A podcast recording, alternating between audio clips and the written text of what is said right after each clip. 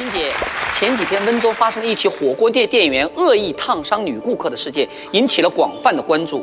女顾客和店员发生口角冲突，店员为报复，直接从厨房里端了一盆热汤，从头浇在了女顾客的身上，致其全身百分之四十烫伤。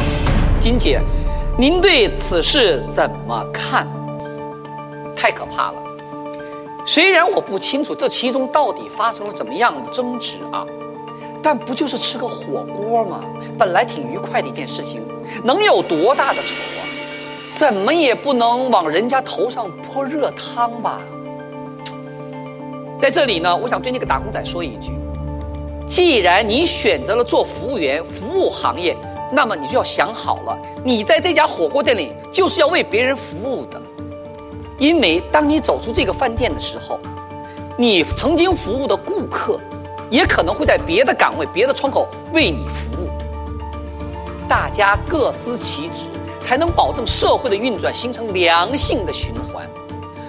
如果你出来打工挣钱，还觉得自己是个爷啊，脾气比天还大的话，趁早啊，收拾东西滚蛋回家，别出来害人害己。